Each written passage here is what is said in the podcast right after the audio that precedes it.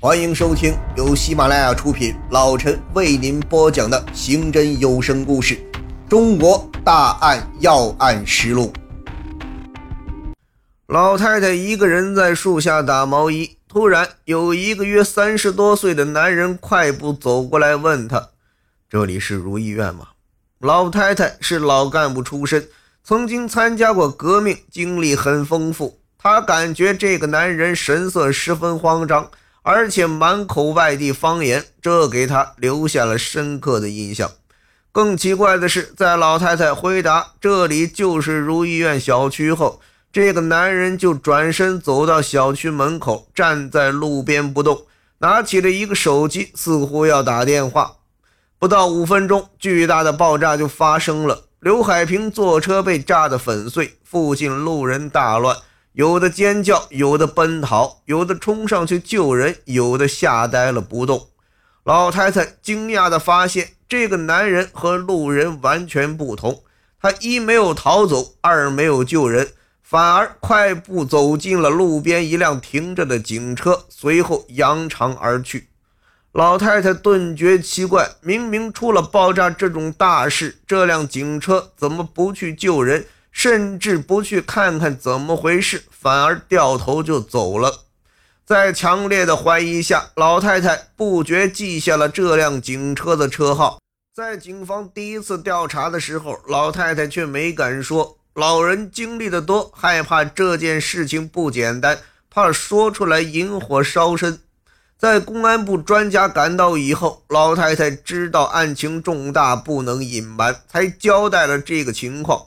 此时是案发的第二天，得到这个重要情报以后，刑警们欣喜若狂，立即调查，毫不费力地发现了警车的所在单位。济南市公安局治安支队第三大队。根据第三大队长介绍，这辆车主要是副大队长陈志使用。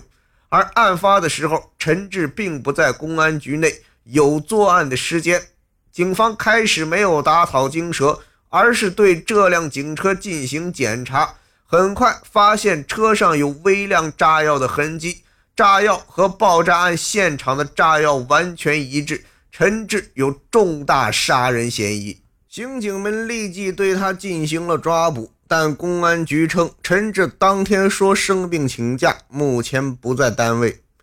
警方经过调查，发现陈志行为反常，他在当日买了一张飞往青岛的机票，似乎要外逃。刑警们立即行动，当晚在青岛机场将陈志抓获。当时他已经购买了去香港的机票，准备外逃。五十岁的陈志也是老警察出身，面对刑警们的询问，陈志很快承认爆炸案是他做的，并且交代了案后销毁了遥控器和手机，丢弃在了家附近一个公用垃圾站内。刑警们立即赶到垃圾站，抢在垃圾工人之前起获了重要物证。根据和现场引爆器的对比，证明这就是作案的凶器。由此，陈志是杀人凶手已经没有任何疑问了。不过，陈志已经有五十岁年龄，显然不是老太太看到的那个三十多岁的男人，应该还有其他案犯。对于这一点，陈志却咬住不说，声称案子是自己做的，没有其他人。警方连夜找到那个老太太辨认凶手。老太太认为陈志头发已经花白，而那个问他话的中年人身体强壮，年纪不大，绝对不是陈志。对于询问陈志为什么要杀死刘海平，陈的说法是自己和刘海平有冤仇，所以报复杀了他。对于陈志的供述，警方并不相信。对陈志的社会关系再三排查，警方始终没有发现他同刘海平有任何交集存在。警方认为他们两人应该并不认识，根本谈不上有什么冤仇。刑警们认为陈志应该是被雇佣的凶手，上面还有雇佣他的主子。对于警方询问幕后人是谁，陈志咬死不说。也许他还抱有一丝幻想，认为背后的指使者会利用手中巨大权力救他。陈志始终持有侥幸心理，顽抗，拒不交代。在陈志咬住不交代的同时，另外的一路警察却有意外的收获。